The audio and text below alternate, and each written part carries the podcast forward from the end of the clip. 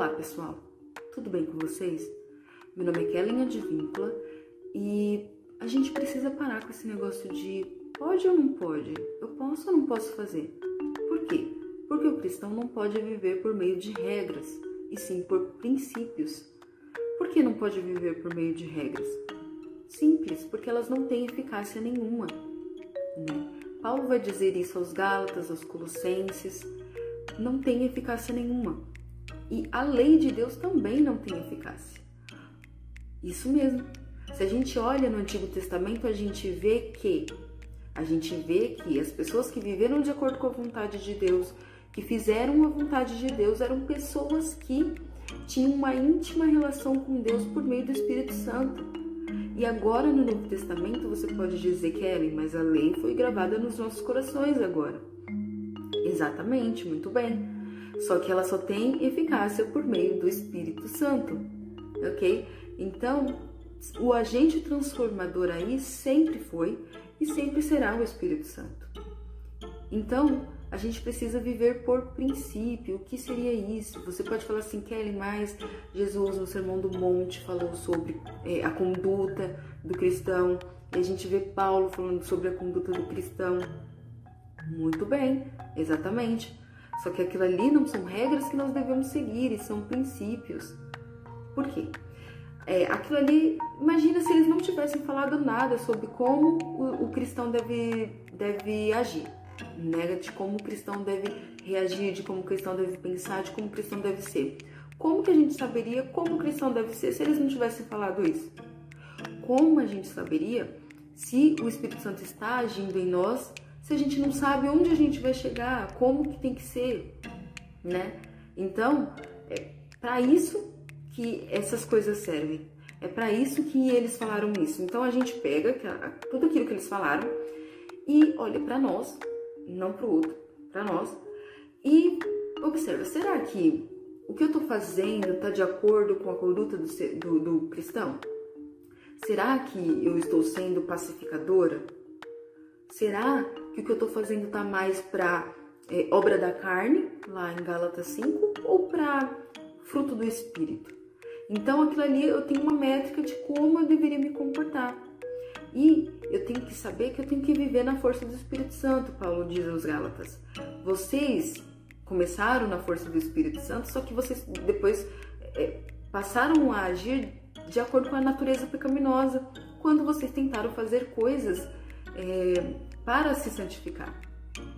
Quando vocês tentaram incorporar é, leis do judaísmo lá de trás no processo de santificação. Então, vocês precisam entender que não são regras, não são coisas que nós fazemos ou deixamos de fazer, são princípios. Porque, veja bem, aguenta aí. Vamos supor, é, é, na verdade eu vou te fazer uma pergunta. Por que, que você não mata alguém? Alguém que você vê fazendo uma coisa muito ruim mesmo, muito ruim. Se a sua resposta for que é porque isso não é da vontade de Deus, já está errado. Jesus disse assim: Olha, aquele que odeia o seu irmão já o matou em seu coração. Isso mesmo. O que, que ele está falando? Ele está falando de princípio. Você não pode matar alguém, primeiro porque ele tem alguma coisa de imagem e semelhança de Deus. Nós sabemos que fomos criados à imagem e semelhança de Deus. Com a queda, essa imagem foi distorcida, mas não de todo perdida. Então, nós devemos ter essa humildade, esse olhar divino, né? De olhar para as pessoas e ver que, por mais distorcida que a imagem e semelhança dela esteja, né? E que na verdade de todo mundo está, Jesus, o Espírito Santo em nós está restaurando essa imagem. Então já começa aí a gente ter essa, esse pensamento para a gente ter uma humildade diante dos outros. Então, se essa pessoa tem uma imagem e semelhança, por mais distorcida que esteja, eu não a mato por isso. Só que vai muito mais além, eu diria, e principalmente, por quê? Porque eu amo a Deus. Eu amo a Deus. E é, João vai dizer, acho que na sua primeira carta, ele vai dizer assim: olha, se você fala que você ama Deus e você não ama o seu próximo, você ah, mentiu. Mentiu. Então, eu não mato uma pessoa porque ela tem uma imagem e semelhança, por mais distorcida que esteja, porque eu a amo.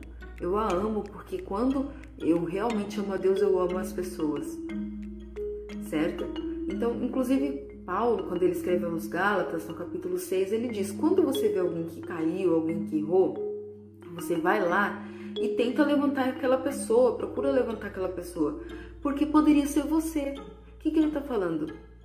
Você tem que ter empatia. Se coloque no lugar daquela pessoa. Certo? Se coloque no lugar daquela pessoa.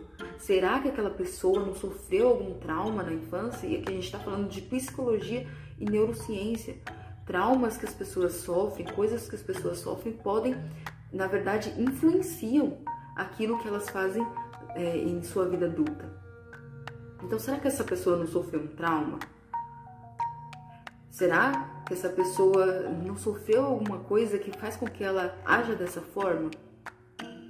Então, é preciso se colocar no lugar do outro. E às vezes a gente não vai conseguir entender, mas a questão está no tentar, a questão está na intenção. Veja você. Entendeu? Então, essa é a diferença de viver por regras e por princípios. Por regra, eu não mato porque Deus não quer. Por princípios, eu não mato porque eu amo aquela pessoa, por mais que ela tenha feito algo terrível. Eu quero que ela se arrependa, eu quero que ela mude de vida. E não quero que ela vá para o inferno, que ela seja amaldiçoada, que caia um raio na cabeça dela. Porque a gente vê também, na, por exemplo, na vida dos fariseus, né? eles não faziam uma coisa, veja você, eles não faziam uma coisa, por exemplo, eles não matavam, tô dando um exemplo, eles não matavam, mas eles faziam várias outras coisas de forma a prejudicar aquela pessoa. Ou seja, não matou porque Deus não queria, mas achou um outro jeitinho.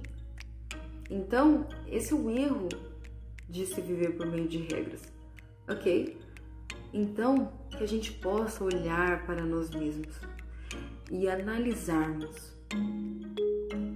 Analisar a nossa conduta, a nossa ação, né?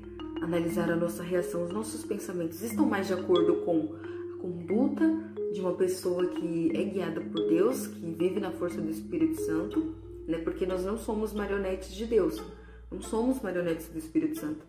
Paulo diz aos Filipenses: Eu caminho para o alvo, que é a perfeição. O alvo é o Espírito Santo que nos dá, e é Ele também que nos dá a força. Ele também fala em seus Galatas: é Ele que dá a força, nós devemos viver na força do Espírito Santo. Então, o Espírito Santo nos dá o alvo e nos dá a força nas pernas para caminharmos. Mas nós caminhamos, só que com a força vital do Espírito Santo, com a força do Espírito Santo que nos possibilita esse caminhar em direção ao alvo, que é a perfeição, né? Que é a perfeição é chegarmos à estatura de Cristo, ou seja, sermos iguais a Cristo, termos o mesmo pensamento, as mesmas atitudes, as mesmas reações de Cristo e também a mesma natureza de Cristo. Afinal, afinal Paulo disse aos Colossenses é, que em Jesus habita corporalmente toda a natureza de Deus, a plenitude da natureza de Deus.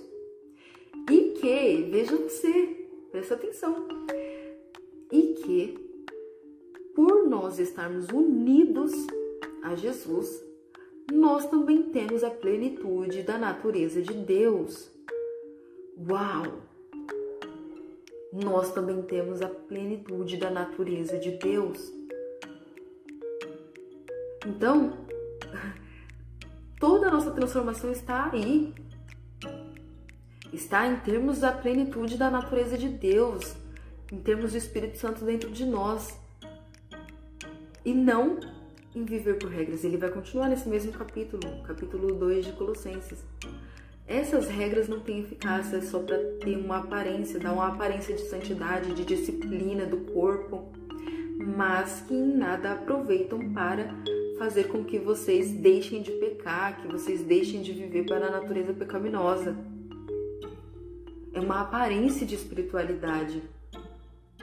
Então, que nós possamos viver a partir de hoje não por regras, mas sim por princípios, olhando para nós mesmos e procurando identificar E se nós identificarmos em nós comportamentos que não estão de acordo com o comportamento que um cristão deve é, adotar, que nós possamos nos lançar aos pés de Deus, nos lançarmos aos pés de Cristo, em oração junto com o Espírito Santo, para que Ele possa nos transformar, para que Ele possa nos ajudar a adotar essa conduta, que nós sabemos que é a conduta correta, que é a conduta correta para um cristão.